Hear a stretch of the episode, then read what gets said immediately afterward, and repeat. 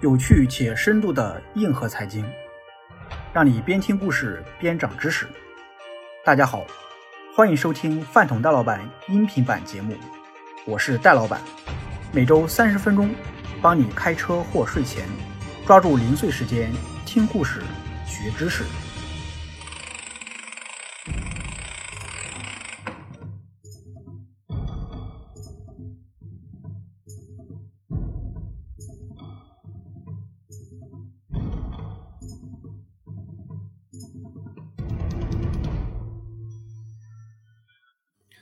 远川的听众朋友们，大家好！现在加入远川研究所西米团，新用户立享八折优惠。之前加入过饭桶戴老板投研圈的朋友，现在续费西米团可享七七折优惠。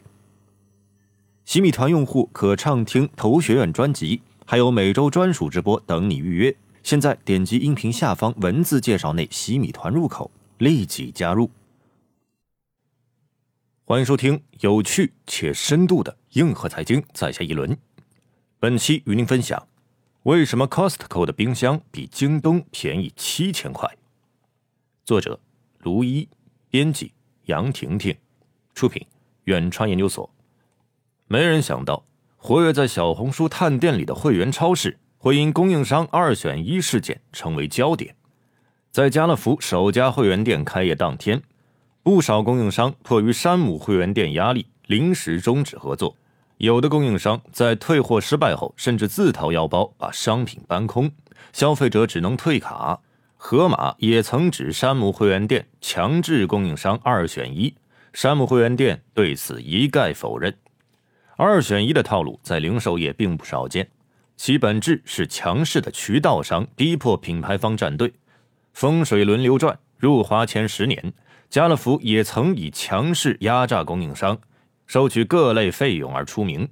电商强势崛起后，大卖场的日子也就越来越不好过。二零一九年，家乐福卖身苏宁，如今连苏宁也在等人接盘。线下零售业一片哀嚎声中，以 Costco 为代表的仓储会员店却在夹缝中壮大，甚至不惧电商的冲击，靠着极致性价比。Costco 做到了两千五百亿美元的市值，是全美仅次于沃尔玛的第二大零售商。亚马逊创始人贝索斯称之为最值得学习的零售商。股神巴菲特曾调侃芒格：“这是他到死都不会卖的神奇超市。”难怪大家都抄起了 Costco 的作业。麦德龙的两家会员店同时开业，永辉超市把三十五家门店改造成了仓储超市。家乐福的会员首店就因为二选一风波上了热搜，开出三家会员店的盒马直言：“我们比 Costco 更懂中国人的胃。”那么问题来了：第一，Costco 的神奇之处是什么？第二，Costco 为什么是电商冲击下的幸存者？第三，Costco 的模式在国内是条好出路吗？第一部分，模式。会员制催生的极致性价比。二零一一年，时任金山高管的雷军去美国出差，第一次见识到了 Costco 的魔力。一下飞机，高管们都涌进 Costco 采购。猎豹 CEO 傅盛更是称赞其便宜。新秀丽超大号和大号行李箱在北京卖到九千多，在 Costco 只要九百块。雷军探店归来，活学活用，把极致性价比变成了小米的标签。在美国，Costco 经常收到排队太久的投诉。二零一九年八月，Costco 首次登陆中国大陆，由于人流量过大，Costco 当天被迫宣布下午暂停营业。让企业家拥护、消费者追捧的极致性价比，主要有两层含义。同款卖的更便宜，或者同价质量更高，极致性价比的精品路线得益于两方面的举措。第一，精简 SKU，形成规模到低进货价再到低售价的循环。Costco 的 SKU 在三千七百左右，只有沃尔玛两万的五分之一。品类虽少，单品规模却高一筹。二零一九年。Costco 单个 SKU 的销售额超过四千万美元，远高于沃尔玛的八十七万美元。有这样的销量支撑，Costco 就有更大的议价权，向供应商提要求。二零零三年，可口可乐曾想涨价，结果 Costco 转身就上架了百事可乐。一些品质不够好的供应商也会被剔除。此举换来了 Costco 的低价高质。但精简 SKU 不是万能药，在许多平台，SKU 少意味着选择有限，很难刺激复购。京东为了刺激用户买买买，也要从低频的三 C 产品扩充到图书、生鲜等更多高频消费品类。关键在于如何用精简到极致的 SKU 覆盖到最高频、最爆款的商品呢？第二，优秀的选品加爆款引流的能力。Costco 在全球高薪聘请了采购团队。他们要在每个品类中精挑细选出一到两种，还要管理层亲自试用后才能上架。用首席执行官吉姆·辛内加尔的话说：“我们店里不会有市场上最便宜的太阳眼镜，但是会有最便宜的雷朋眼镜。”为增强稀缺性，Costco 早在1992年就推出了自有品牌科克兰。科克兰由供应商代工，一周就能从设计到上架销售。在保质的同时，还比市面同款便宜百分之二十，其保健品已经成为全美第一大健康品牌。至于引流，Costco 有各种不同的组合拳可以使用。便宜的产品不仅可以是烤鸡，Costco 美食广场的烤鸡四点九九美元，一年能卖出六千万只，十年没有涨价；也可以是茅台。Costco 上海首店开业，两千五百块以上的茅台只要一四九九，在两个月内吸引了二十万会员。除了超市，Costco 也开加油站，而且汽油很便宜。加油加购物的一站式体验成了美国消费者的常规操作。优秀的选品同时提高了客流量和周转率，稀缺的自有品牌又能吸引会员。同时，Costco 让消费者形成的低价心智。更是让美国的续费率稳定在百分之九十以上。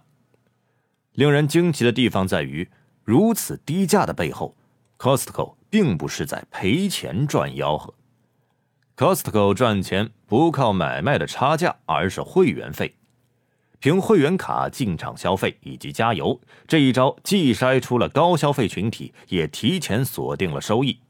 自一九七六年，Costco 就规定毛利率不得高于百分之十四，卖货基本不赚钱，这就催生了其高质低价的精品路线。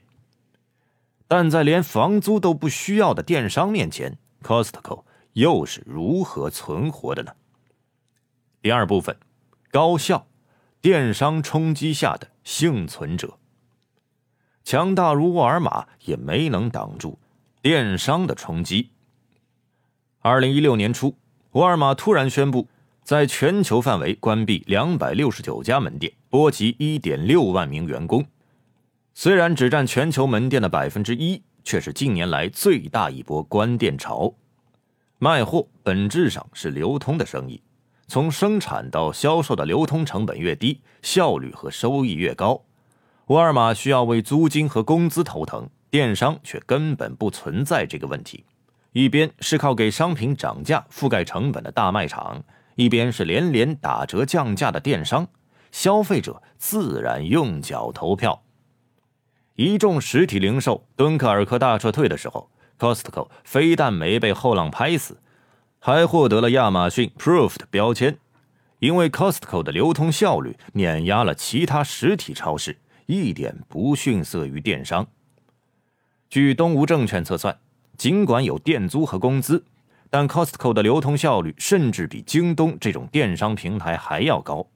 从比价可知，在 Costco 有限的电器类 SKU 中，大多比电商渠道还要便宜。像日立的双开门大冰箱，比京东便宜了将近七千块。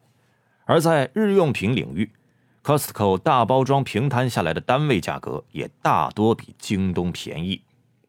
那么，Costco 是怎么做到这么高效的？首先，因为 SKU 少，Costco 的存货和资金周转速度很快，效率更高。对比来看，过去三年，Costco 的存货周转率是十一点五次左右，而高周转的沃尔玛约为八点五次左右，永辉超市约为八点一次，效率也保证了高平效。沃尔玛和家乐福的周均平效只有一百美元，而 Costco 有两百七十美元，差不多翻了三倍。其次，Costco 从选址、仓储、包装、流通等各环节将成本压缩到极致。相比沃尔玛百分之二十一点九的费用率，Costco 费用率只要百分之十。这主要有五点体现：第一，不同于大卖场开在闹市，Costco 选址在郊区。将近百分之八十是自有物业，租金更低。第二，仓店合一，减少仓储成本，也节省了装修费。货架下层用来卖货，中上层用来存货，补货只需叉车，因为装潢简单。在美国，Costco 从拿地到新店开业只需一百天。第三，采用仓储式大包装，不需拆包分拣，减少人力成本。像沃尔玛每千平方米需要二十到二十四人，Costco 只要十二到十四人。为此，Costco 还会要求供应商专供大包装的产品。第四，精简流通链条，从供应商直采，流通效率更高，也减少了中间商赚差价。第五，不做广告营销，Costco 推广新品只需给消费者试吃。每个会员赠送的亲属卡也有利于口耳相传，这些降本举措构成了 Costco 十十二的营收结构，即用百分之十的毛利率覆盖百分之十的费用率，剩下的百分之二的会员费构成净利润。更重要的是，仓储会员店与电商是错位竞争，都是做大而全的生意，电商和大卖场高下立判。电商不仅真的有无限货架，卖得更便宜，还送货上门；而 Costco 靠着精品路线，创造了人无我有，人有我优的独家体验。有些进口洋货电商买不到，有的卖的比电商还便宜，自然不受电商辖制。虽然成为了网红，但 Costco 在中国的开店速度并不快。这背后一定程度反映了会员店在国内水土不服的问题。以上就是本期全部内容。本期与您分享了为什么 Costco 的冰箱比京东便宜七千块的上半部分。下期节目继续与您分享该篇下半部分内容。喜欢的话，欢迎订阅及关注。更多有趣且深度的硬核财经故事，我们下期继续来分享。在下一轮。下期再见。